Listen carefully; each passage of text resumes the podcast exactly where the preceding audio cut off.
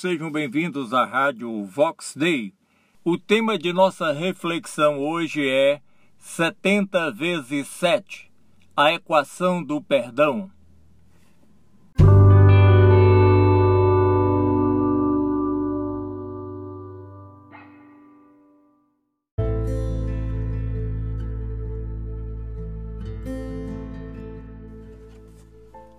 Perdoar não é tão fácil principalmente quando nos sentimos cobertos de razão. Como podemos superar a mágoa e oferecer perdão, mesmo quando a outra pessoa não merece? João Wesley, o grande avivalista, dizia àqueles que lhe pediam a forma de alcançar a santificação que eles deviam escrever uma lista com o nome de pessoas que lhe ofenderam e passar a orar por ela todos os dias até sentir amor por essas vidas, mesmo que não fossem merecedoras de nada. Sabe, irmãos, às vezes o nosso conceito de perdão é distorcido porque envolve somente o aspecto sentimentalista e a nossa forma de julgamento. A diferença na Bíblia é que perdão não é um sentimento. O perdão na Bíblia é fundamentalmente uma ordem de Deus um mandamento para todo cristão obedecer. Mesmo que o crente não sinta vontade de perdoar, ainda é preciso perdoar para que o coração dele seja livre do pecado diante de Deus. O perdão deve vir primeiro. O perdão é uma prioridade na vida cristã a fim de alcançarmos paz diante de Deus e do próximo. E como fazer? Primeiro é preciso perdoar em oração diante de Deus.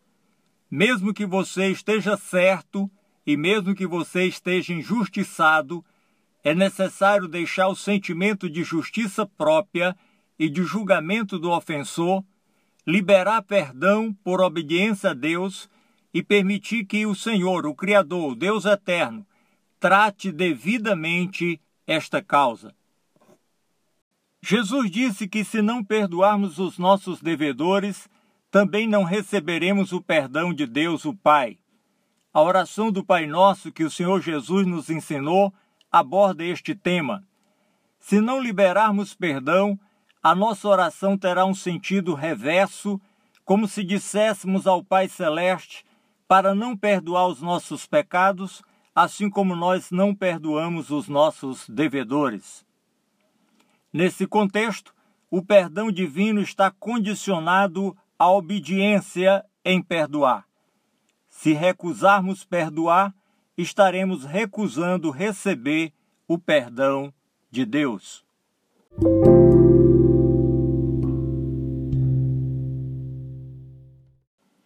O que é mais difícil, pedir perdão ou perdoar?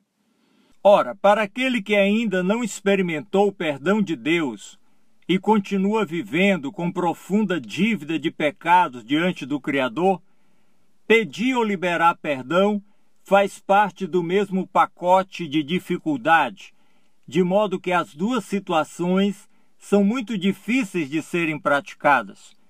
Jesus, porém, trouxe um ensinamento poderoso aos seus discípulos um ensinamento para aqueles que já haviam experimentado o perdão de Deus. O ensinamento tem início com a pergunta de Pedro, o apóstolo. Está em Mateus capítulo 18, versículo 21 e 22. Então Pedro, aproximando-se de Jesus, perguntou: Senhor, quantas vezes deverei perdoar a meu irmão quando ele pecar contra mim? Até sete vezes? Então Jesus respondeu: eu digo a você, não até sete, mas até setenta vezes sete. Ora, setenta vezes sete totaliza 490. Você já imaginou fazer o registro de quantas vezes uma pessoa lhe ofendeu? De igual forma, já pensou em registrar todas as vezes que você perdoou uma pessoa? Você provavelmente iria perder a conta antes de chegar a 70 vezes quanto mais 490. Mas aí é que estava o ensinamento poderoso de Jesus. Jesus lançou a equação do perdão usando a mística do povo daquela época com o número 7, que simboliza a perfeição, e multiplicando o número 7 por 70, o número de uma geração.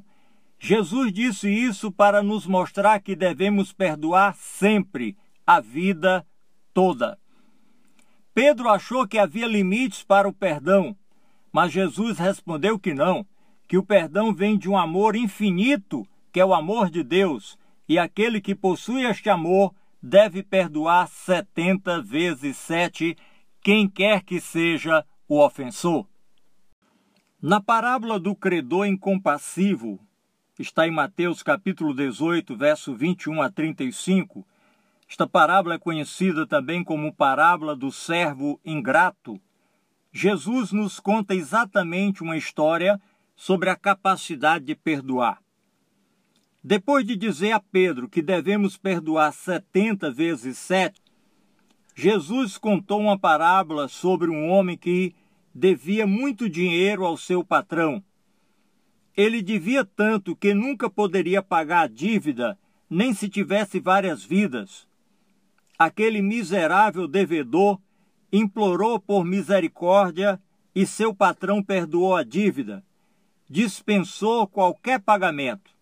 Aquele homem foi agraciado com o perdão da dívida, agora estava totalmente livre de qualquer cobrança.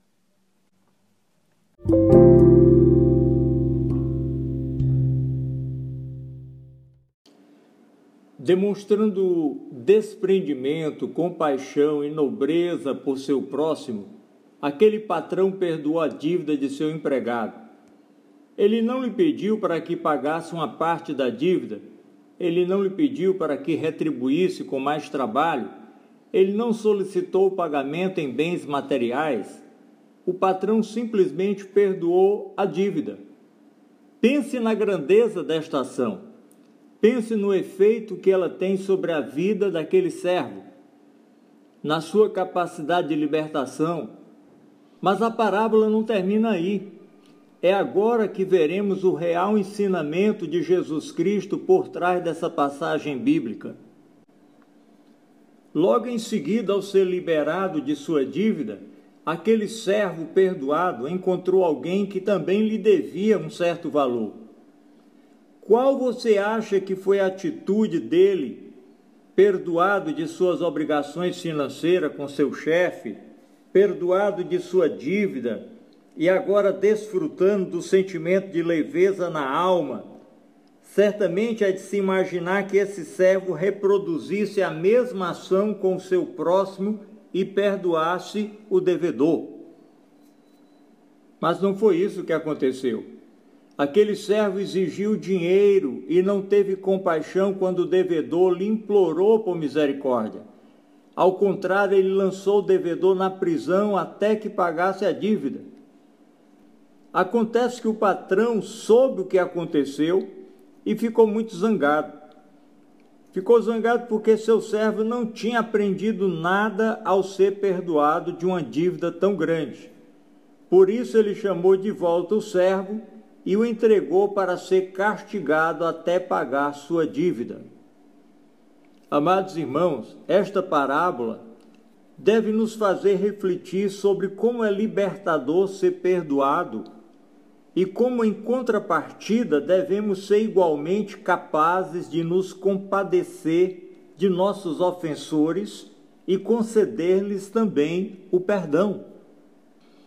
Todos nós, seres humanos, somos como aquele servo que tinha uma dívida impossível de pagar ao seu senhor.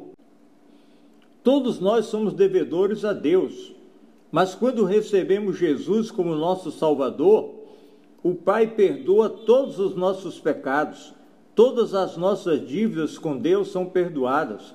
Ele nos perdoa porque nos ama. Se os nossos pecados foram todos perdoados, então, como podemos recusar perdoar alguém que peca contra nós? Se somos perdoados por Deus e não conseguimos perdoar o nosso próximo, mostramos que não entendemos o perdão de Deus. Se recusarmos liberar perdão a quem nos ofendeu, não podemos ser chamados de cristãos. Sabemos que, dependendo do agravo, perdoar não é fácil. Mágoas e outros ressentimentos ruins nem sempre desaparecem de uma hora para outra. Precisamos da ajuda de Jesus. Tudo começa quando estamos dispostos a perdoar. E o perdão de Deus é a nossa grande motivação para perdoar os nossos ofensores. Todos nós devemos perdoar os nossos devedores, sabe por quê? Porque somos igualmente carentes do perdão de Deus e do nosso próximo. Precisamos ser mais espirituais, não guardando mágoas de pessoas amadas por Deus. Temos que discernir as armadilhas do diabo contra a nossa comunhão com os irmãos. E é preciso saber que as ofensas, mesmo que elas maltratem, elas são úteis para moldar o nosso caráter. Por isso, devemos ter maturidade suficiente para entender as dificuldades nos relacionamentos e liberar perdão.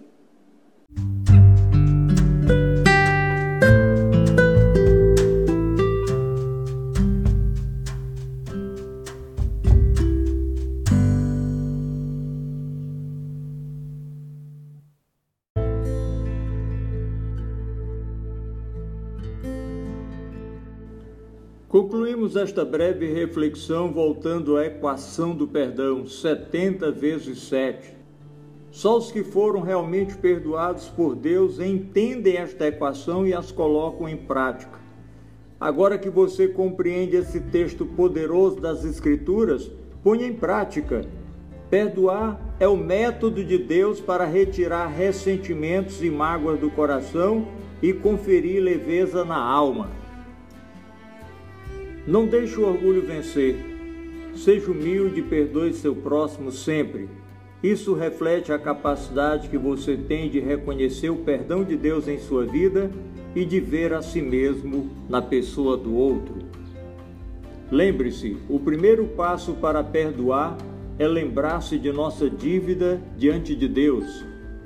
Lembrar de quanto Deus nos perdoou. Faça ao outro o que Deus fez por você. Pense nisso e que Deus nos abençoe rica e abundantemente. Amém.